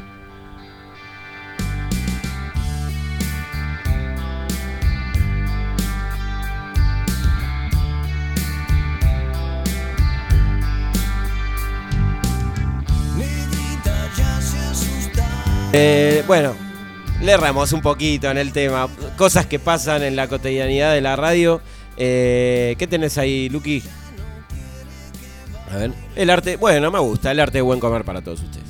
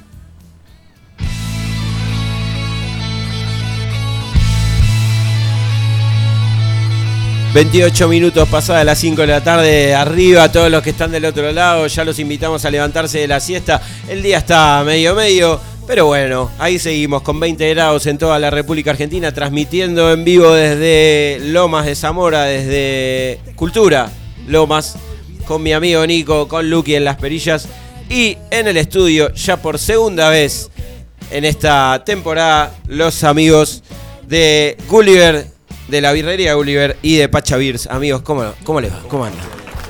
¿Cómo andan? Acércate un poquito más. Ahí Un va. placer estar acá de nuevo. Así Bueno. ¿Cómo anda? ¿Cómo los trató la semana? ¿Bien? Bien, bien, con ganas de venir ansioso. Estuvieron en, en la rural, ¿no? Si no me equivoco. Eh, hubo un evento de cerveza grande en la rural. eh, nada, estuvo, estuvo, estuvo muy bueno. Estuvimos de paseo ahí, sin stand, pero pudimos probar buenas birras y, y nada, nada. Eso- ¿Esos buena eventos son comunión. eventos para cerveceros o son eventos para público que le gusta la cerveza o es un poco y un poco? Es un poco y un poco, pero este, este evento en particular es abierto a todos. Eh, Bien. Porque había mucha gente y, y bueno, estaban, había un montón de cervecerías para probar birra, lo, lo que quisieras. Bueno, hoy, hoy la consigna es que sobre gustos no hay nada escrito. Eh, y como decíamos en la apertura del programa, eh, vamos a hablar de birras exóticas, de birras raras, de birras que tienen, de cervezas que tienen condimentos raros, que uno por ahí no se puede llegar a imaginar, pero los chicos nos van a contar eh, de qué va todo este mundillo, ¿no? De las birras exóticas. Y particularmente consigna que, que puso Nico hace dos programas atrás. Sí, la, la consigna es la- la- le picó el bichito a Nico. Es cierto. Y partiendo justo de, de una charla de que cualquier cosa que te interese o que te guste o que se te ocurra lo podés meter en la cerveza, siempre y cuando siendo con el cuidado que necesita de, de, no contaminar o no hacer lío. O sea, la prueba la puedes hacer y la cerveza va a salir. Y a alguno le va a gustar y a alguno no le va a gustar. Bien. De, de hecho, pasa un poco eso, ¿viste? Te- que- o a vos mismo lo haces y capaz que no te quedaste conforme con lo que salió, o te voló la peluca y la empezás a compartir y a alguno le gusta y a otro, esto que no tiene gusto a cerveza, te dicen. Entonces, Claro. tenés contrapuntos de todos lados. Eh, pero por ejemplo, digo, estábamos hablando de fuera de aire. La pimienta, no sé, me imagino, o, la- o algo picante en una birra. Eh, sí, bueno, en realidad, eh, primero la- lo exótico de la cerveza puede venir por algún ingrediente raro que se le ponga o por algún proceso diferente que le otorgue diferentes eh, características a la birra, ¿no? Yo ahí tengo la primera pregunta. Sí. Nosotros en Instagram pusimos la consigna de qué birra es la birra más rara que probaron. Sí. Y una de las respuestas que me pusieron fue que debe venir en colación a eso, birras con fermentación salvaje. Y me quedé, ¿de qué me está hablando? Eh, claro, eh, se, se puede referir a lo que son fermentaciones espontáneas, que no usás una levadura puntual, sino que usás la levadura del ambiente. Eh, entonces estás medio librado al azar. eh, tiene por ahí algún cierto de control, pero sí, la, la- la microbiología es la que hace el- Es- la fermentación de la El, cerveza. el origen más o menos de la birra viene por ese lado, como que se les mojaba la cebada, según la historia, se les mojaba la, la cebada en los piletones donde ellos la almacenaban. Cuando llovía se le humedecía y la misma levadura salvaje del lugar empezaba a comerse el azúcar, lo que estaba generando la fermentación esa y se hacía como en tanques abiertos, en los monasterios y en todos esos lugares como que iban haciendo ahí la... iba- Y a alguien se le tiene- ocurrió probarlo y Ah, dijo, eh, esto es rico, eh. Pero bueno, y hoy en día es como que hay muchos que están probando hacer ese tipo de fermentaciones o en barricas, eh, que empiezan a salir la- las cervezas que hoy las llaman como sour, que son cervezas ácidas. Claro. Sí, genera, esas birras generan mucho con. Se utiliza mucho la madera. Eh, generalmente lleva mucho tiempo. Porque para encontrar el. Mucho el tiempo de armado, mucho tiempo de maceración, mucho No, tiempo de mucho tiempo de maduración, Maduración. Porque en realidad la cerveza estaría lista cuando el, el cervecero considera que está. ¿no? Entonces eh, lleva. Es como medio como una apuesta. Vos vas probando y la vas dejando porque están trabajando bacterias que de- del ambiente. Cuando está en madera, están trabajando los bichos que tiene la madera.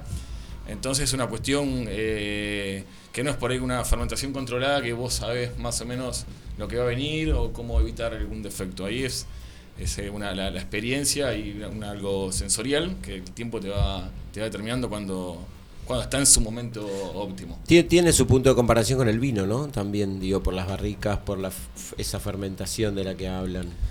Eh, sí, bueno, pues más que nada por el tema de la maduración, por el tema de la barrica, sí. Ok. Eh, lo que es la fermentación, no, porque bueno, el, el vino también proceso tiene es distinto, levadura, claro. pero también se, se hicieron cervezas con levadura de vino. Mirá. Eh, la Grape Bailey, que es una cerveza italiana, eh, con mosto de vino o levadura de cerveza, pero bueno, van cambiando.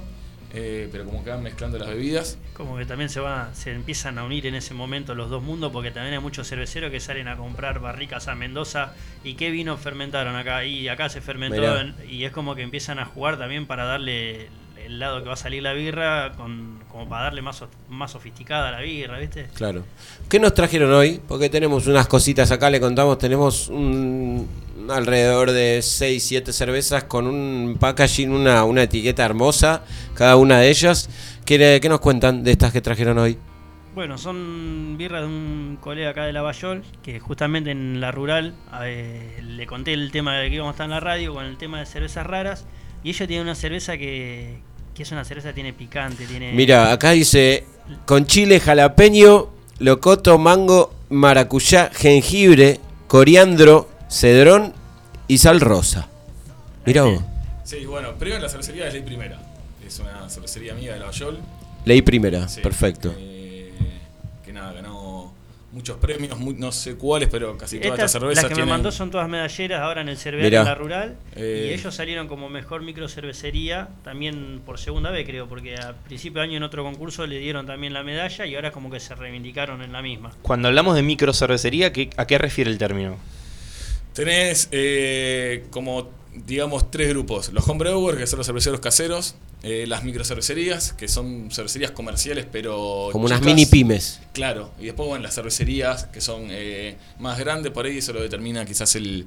Más que nada el volumen que. Que se produce. O sea, Pero por ejemplo, la- los muchachos de estos Ley Primera que están acá en Lavallol, podemos contactarlos por Instagram y te venden latas de cerveza Sí, al sí, claro. consumidor final. No, no es que trabajan para bares, para o también. Las dos cosas. pero- Las dos cosas. Bien. Si pasás por la fábrica, te abren la puerta y te venden la birra, o como Mati en Gulliver, te llenan el growler, te dan, puedes pasar con una lata, te puedes tomar una pinta en la barra de adelante. Claro. Es como Bien. que- Antes, antes de meternos con esto de ley primera, a mí me gustaría como dividir en dos esto, ¿no? Primero hablar un poco de las cervezas raras que hicieron ustedes o que experimentaron ustedes, y después sí, las que probaron o las que tienen conocidos que, que hicieron o que no probaron y que escucharon una vez que se hizo una cerveza de tal forma. eh, bueno, sí, la verdad que hay un montón de, de birras para hablar. En Gulliver, si vos tenés que decir en Gulliver, una vez probamos O hacemos experimentaron- esta o experimentamos. Eh, mira, una cerveza que por, por ahí no es la más extraña, pero son cervezas que están muy buenas. Que ahora tenemos una, una que la, la- la tenemos en línea, eh, que es una Catarina Sauer. Es una. Lo, lo que tiene estas birras que por ahí la gente eh, la siente por ahí un poco. Catrina no, Sauer. Catarina Sauer. Ah, entendí Catrina Sauer y dije, bueno. Catarina, es, es porque es un estilo brasilero de Santa Ca- Catalina. Bien. Mira. Entonces, los brasileros por el clima que tienen, por tener mucha mucha fruta en, en la región, decidieron hacer cervezas de baja graduación alcohólica. Eh, sour tienen una leve acidez, la cerveza, y generalmente usan frutas. Entonces son cervezas eh, muy tomables, muy agradables, y la gente por ahí por el tema de la acidez o la fruta la, la- la rechaza un poquito, hasta que las prueban. Claro. Eh, y medio que ahora como viene la temporada, ya, ya estamos en primavera y como que son birras como para tomar en cantidad, en vez de elegir por ahí una, una pilsner eh, un poco clásica, algo más clásico, son birras que, que invitan a tomar constantemente. Y nosotros ahora tenemos una línea con frambuesa. Bien. Esa, me- Eh, esa voy a ir por ahí, ¿eh? El aroma como a fresita, que puede recordar un poco, eh, bueno, la- igual la una frambuesa natural, y el color rosa que, que la tiñe, eh, y tiene baja graduación alcohólica y es muy, muy tomable. Eh, así que nada, si la Y pueden en- probar... eh, esa es la que tenés, esa está como, como dijiste, usted es un término. está en línea ahora, Está en línea, eso, está en línea ahora. Sí. Y en, en el paso del tiempo has probado alguna mezcla de que dijiste con esta la rompo, hago esta mezcla de cerveza con este ingrediente que va a estar buenísimo y no resultó. Sí, ¿O no te pasó? Puede pasar, hicimos con Coco, eh, salió una birra que estaba muy buena y, y por ahí no pegó mucho. Bien. Eh, pero nada, estaba, había salido más que interesante. Coco. Sí. Eh, y después otras cuestiones que, que hacen a la birra por ahí rara es el tiempo. Eh, si vos tenés una birra de mucha graduación alcohólica, el tiempo ayuda a madurar y empieza a desarrollar diferentes notas. Y por ahí, si vos tomás una Barley Wine, un Imperial Stout que tienen mucho tiempo, desarrollan ciertas características, no sé, como a, caramelos o fruta seca, fruta de carozo, café, chocolate, se van volviendo más intensa y por ahí al probarla eh, genera una sensación completamente distinta a, a cervezas clásicas. Yo me quedé con la frambuesa. Eh, literal usan, eh, compran la fruta y... Sí, sí, sí. Eh, compramos congelada porque conseguimos Claro, frambuesa claro. fresca, pero sí, es frambuesa Mirá. natural. ¿Y vos, Leo? Y raras, raras, hice dos. Eh, una le hice con un amigo de Pablo Podestá, con Dieguito, de Cervecería Vestin, que hicimos una cerveza de bananita dol, eh, no, de... Banana Split. De banana split. De banana split, mira. Que, pero bueno, tenía de todo. Tenía un macerado de banana con, con licor, de dulce de leche. ten- le pusimos bananita dolca. eh, un montón de bananita dolca también tenía adentro. Eh, Viste, dijimos esto, o, se- o la tiramos, O lo- claro. o la tiramos dentro de 20 días, o sale. Y no, la terminamos latando acá con Mati, la, la llevamos a, a varios lados, gustó. Y se le sentía el- gusto a la banana, el gusto al dulce de leche, y seguía siendo amarguita al final, que seguía siendo birra y que seguía teniendo Claro. otra cerveza también. Y la otra que has contado el programa La- anterior. La del quinoto, La quinoto de quinotos. Esa, Bien. esa también, con los quinotos que tenía en casa. Pero también, viste, como cómo, cómo hacía meter el quinoto. Y bueno, la- buscamos la forma de, de extraerle el, en un macerado también, el- los quinotos en almíbar, hicimos un Claro. almíbar, le agregamos ese almíbar a la cerveza. Eh, justamente Es, es una es prueba, más ya que no la tienen clara y, y saben los procesos, a veces es prueba y error. No, eso es. O es prueba y error no- directamente. No, sabés qué va a salir. en- Claro.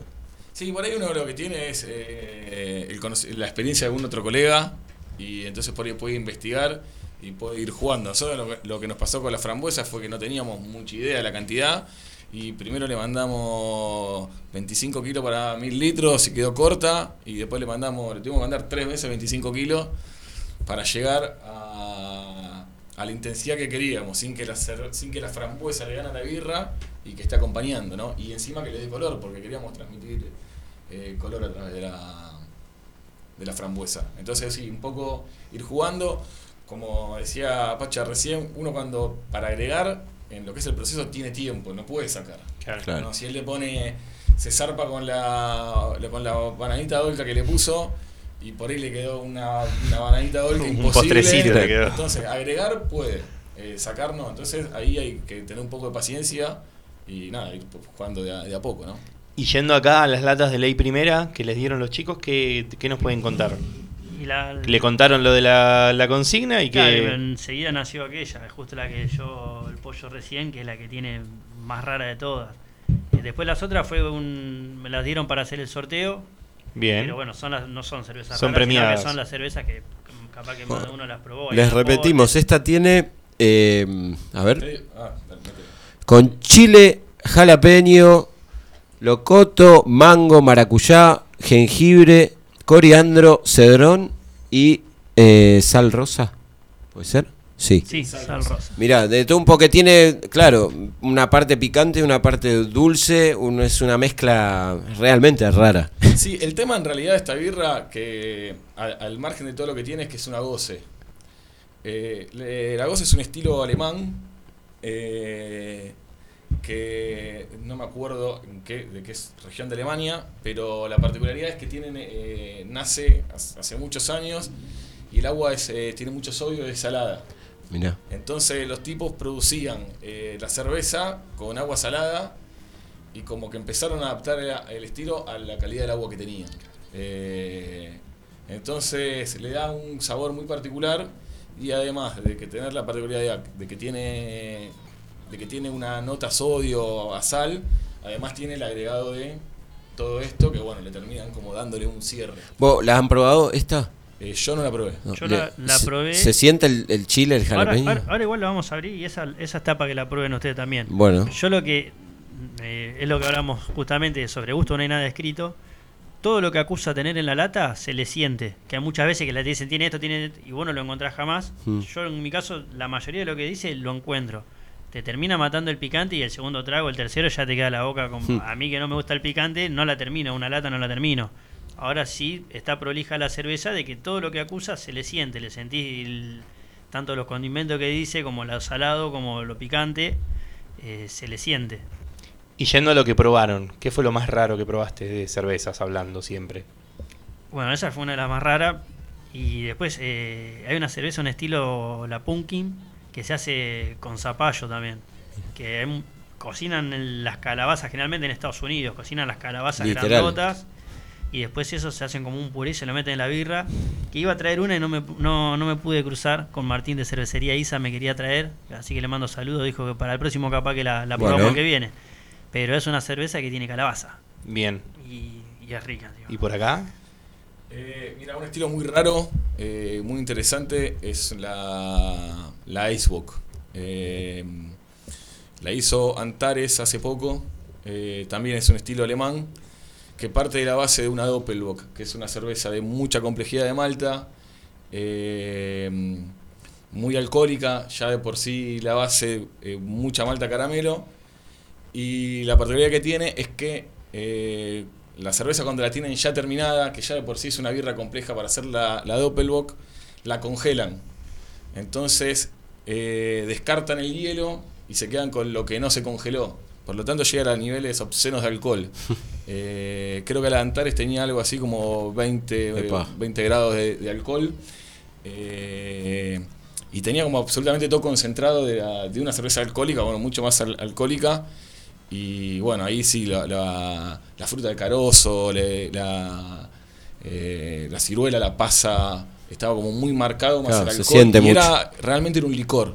Eh, y era una rareza por cómo se llega y, y aparte apostando a, a tanto, ¿no? A un paso más de, Sí, de la estar co- de la congelación de- sí, sí. sí. De hecho, lo hicieron. Ellos contaron cómo lo hicieron y lo hicieron de una manera homebrewer en, en bidones Sparkling para poder congelar en freezer, porque obviamente no tenían el, el equipamiento para hacerlo. Eh, ¿Y con ingredientes raros que te acuerdes? ¿Haber probado alguna cerveza con un ingrediente raro? Con o ingrediente llamativo, raro. por lo menos. Eh, Pues ponía, yo estaba pensando en cervezas raras en su momento, sí, ya cuando una cerveza decía que tenía café, que tenía whisky, ya era rarísimo. Uh, pero acá me están hablando de cosas ya. Ah, el- hay, hay una Porter de Baum que la quiero probar, todavía no la fui a probar. Que no es un ingrediente raro, pero sí es un ingrediente que nos gusta a todos, más los que somos acá de la Bayol, eh, con el Capitán del Espacio. Ah, mira. birra- yo- hay una heladería que tiene helado con el Capitán del Espacio, yo voy y me lo compro. Y bueno, Claro. la birra de Y hacen pasa- cerveza con- eh, hacen una cerveza, creo que es un aporte, una stout, eh, que es una cerveza pastry que le dicen que son se busca justamente que sean como postres en la birra y está hecha con Capitán del Espacio. Así que es, es ahí una para ir a buscar y sacarse la, la duda a ver si se le siente el gusto al alfajor. ¿Han, ¿Han probado cervezas con cannabis? Hay, ¿no? Ahí con. Sí, bueno, era lo que decía. O quizás no exactamente con el, con el, con el- la flor de cannabis en sí, quizás con un extracto de eso. Ese terpenos. Con los terpenos. Con los terpenos. Eh. Que de hecho, de hecho la, la flor de cannabis es muy parecida al, Al al- lúpulo. al lúpulo. Claro. Muy parecida. Son, Son son primos. primos, sí. ah, sí. mirá, son primos. Sí, sí, son- es una, el, el lúpulo es una planta canábica. ¿En serio? Eh, Mirá, sí, me de hecho, enterar. la flor que. Te empezó a gustar la cerveza. Sí. La flor que tiene que ser hembra. eh, Ah, también. Si los pellets macho no, no sirven. Mirá. Eh, Pregunta- bueno, no tiene pre- las propiedades que tiene el, el cannabis, pero. Claro, no tiene THC, no tiene Claro. CBD, pero tiene las propiedades, Eh, obviamente. Cada uno produce su aceite esencial a su Claro. manera y es utilizado para diferentes cosas. Bien. En- en el Pregunta caso de abuela, si vos querés en tu fábrica ponerte a hacer cerveza de cannabis, ¿es, es legal que lo hagas? Sí, ¿Es- porque lo que se usa son terpenos. Claro. Ah, Eh, de hecho, se consigue con, bueno, con, con- con los que producen aceite medicinal.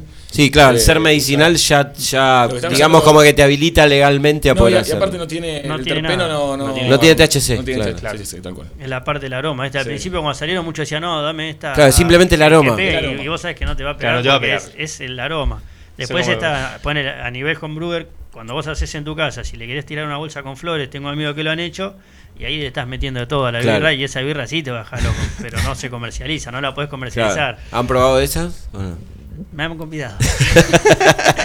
no, eh, de hecho, con, mirá, la han presentado en un campeonato, una Copa del Molino, y ganaron medalla con la cerveza. eh, los chicos de tiempo de birra. Así que han, se hace y lo, no lo podés comercializar, por una cuestión de que deja de ser legal. Claro. Bueno, hace un rato estábamos hablando con el chico del stand-up. Me pareciera que no tiene que ver, pero apoya esto. Eh, está súper de moda eh, hace años y fue creciendo, digo. Y los chicos hablan no, de este, de aquel y de aquel. Y siento como que hay un mundillo súper grande atrás de la cerveza que yo no lo conocía. Mini pymes o alguien que en su casa arma el taller y después se juntan todos en, en la rural o en donde sea del evento y se hablan unos con otros. Y eh, es un mundo súper interesante. Sí, tenés eso, eh, que hay un montón, y después tenés todo lo que es nicho eh, lo que es cerveza, que por ahí un poco apunta a lo mismo. Eh, ¿A qué sí, te referís está- con eso? Y eh, un público por ahí, no sé, nosotros recién hablamos de, de cerveza de fermentación espontánea. Sí. Bueno, eh, por ahí es muy poca todavía la gente que está acostumbrada a, a probarla o ir a comprarla. De hecho, son cervezas muy caras. Entonces, yo veces le digo a mi viejo y una botella está, no sé, 8 mil pesos y te dice que estás loco. Claro. Vamos a- eh, pero bueno, son birras que tuvieron en una barrica por ahí 5 o 6 años, eh, con un packaging distinto, eh, una botella de champán con corcho. Eh, es otra cosa, es Sí, otro sí. producto completamente distinto, ¿no? Eh, Sí, no es para- Y no para cualquier paladar. No para cualquier Claro, paladar, tal cual, claro. tal cual. Eh, que está bueno que toda la gente lo, lo- eh, se anime a probarla o que si tiene la posibilidad de probarla lo, lo haga porque está bueno. Eh, es otra cosa distinta, claro, no es me tomo 3, 4 pintas. Eh, así que sí, es como decís vos, hay, hay un mundo... Y que cada vez crece más. Y que cada vez crece más, sí. Hay, hay mucho compañerismo también. Hay mucha. Eso, eso te iba a preguntar también. eh, eh, eh, Capaz que en, en otras cosas no la ves y en la cerveza yo me encontré con, con gente que tiene su grupo de Facebook y después te meten en un grupo de WhatsApp y, y es gente que comparte lo que sabe, gente que, que hay, hay mucho que, como en todo, ¿no? que se guarda capaz, pero hay muchos que entendieron que que haya más haciendo cerveza no quiere decir que vos vendas menos cerveza. Claro.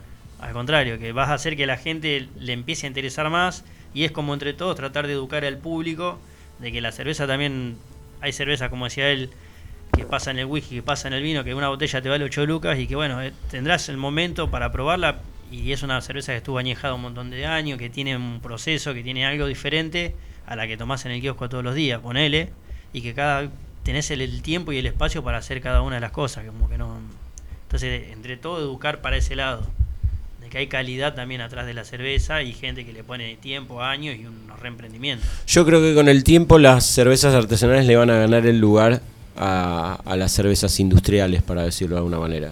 Sí, y que últimamente las cervezas industriales están como empezando a sacar más variedades. Exacto. Porque como que Asemejando- están quedando exacto. Como, como atrás, Sí. creo yo. No, lo digo desde la ignorancia, pero veo que Quilmes te saca una IPA, Sí, sí, sí. que aparece Bieker y te saca una VAPA y te, y te empiezan a sacar Sí, cosas sí, que antes no existían. a- sí, claro, tal cual, porque la gente empieza a buscar otras cosas. Eh, nada, por ahí lo que es eh, artesanal, uno por ahí si va a tomar una IPA, el- una cerveza artesanal el lúpulo lo va a tener mucho más fresco, lo va, eh, eh, lo va a tener más desarrollado. por ahí de la otra manera es como que por ahí tiene algún extracto, alguna esencia que simula, pero si uno quiere sentir, por lo menos en lo que es una IPA, nada, en lo, en lo- que está hecho de forma por ahí más natural, por decirlo de alguna manera, quizás en una birra por ahí más, más regular, por ahí uno puede ser que no encuentre demasiada diferencia, ¿no? Eh, pero por ahí cuando ya estamos buscando eh, destacar algún ingrediente particular, eh, lo que es artesanal creo que todavía está mucho más cuidado y va a seguir estando mucho más cuidado. Yo le- les quería preguntar por el packaging en el caso de ustedes, ¿no? Está buenísimo este que trajeron de ley primera. Eso lo hacen eh, vos, Pacha, por ejemplo, vos tanto en Gulliver se encargan de los diseños, hacerlo ustedes del- de la etiqueta. No, sí, bueno, eh, con un diseñador Claro. transmitimos la idea y nada, Ustedes le pasan la idea, está bien, sí, sí. buenísimo. Y, y con el con los envases que digo se compran por mayor o como son genéricos, Las latas son las genéricas, latas son sí. genéricas y está bien y se le agrega el, el packaging después el ¿Vos también trabajás con un diseñador? ¿Cómo trabajás? No, a veces hago la etiqueta antes que la cerveza.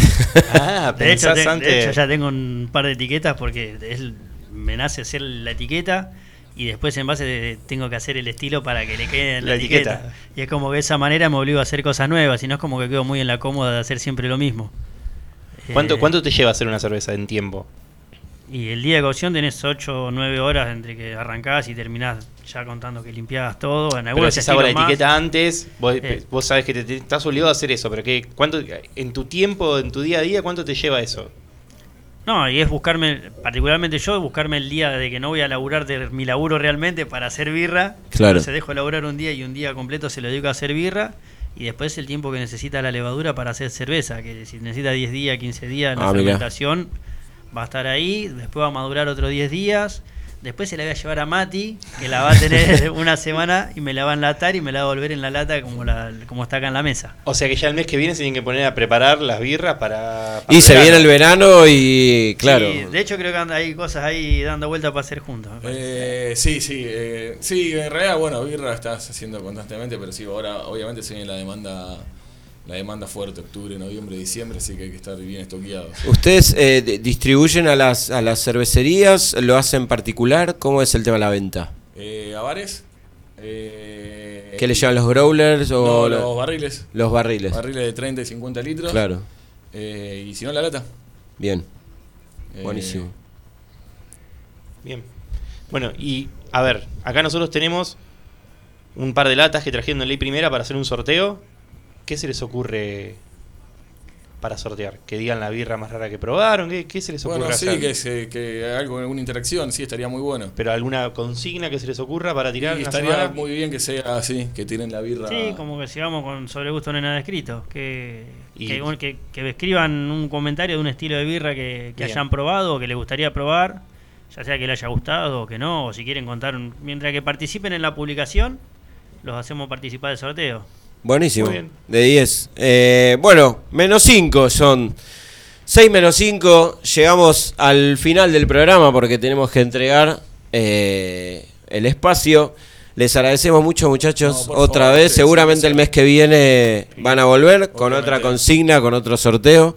Eh, esperamos que les vaya muy bien ahora que se viene el verano. Que puedan, que puedan vender mucho porque Que hace lo falta. busquen. Sí. Gulliver, Gulliver Brewing. Gulliver Brewing, Pacha Beers, Ley Primera. Que corra la voz corra también. la voz. Eh, de verdad, les agradecemos a todos. Eh, no se abriguen porque está lindo el clima. Sí, se largó a llover. Ahora paró un poquito por lo que veo. Pero mañana va, va a amanecer lindo. Ganó River el fin de semana. Boquita se juega el jueves el pase a, a semifinales en cancha de césped sintético. Ojo con eso. Eh, le agradecemos también a, a Javi, eh, nuestro amigo estandapero que vino a contarnos un poquito el, el mundo del stand-up. Repasamos los 30 años de Lobo Suelto, Cordero Atado. Nos quedó afuera el Club de los 27, porque un día como hoy nacía Steve Ray Vaughan, eh, estadounidense de raza, blusero, Segunda yacero. vez que nos queda fuera. Segunda No vez que nos queda fuera. algo- Pero el programa que viene arrancamos con eso. ¿Te parece? dale. Eh, de verdad, les agradecemos a todos los que estuvieron del otro lado. Esto fue Que Corra la Voz. Gracias, Nico. Gracias, Lucky. Nos vemos la semana que viene para el sexto programa. Nos vemos la semana ¿Eh? que viene, pues. Chau. Hasta luego, amigos. Chau. Dulces prostitutas de la calle Argentina que Dios nos dio.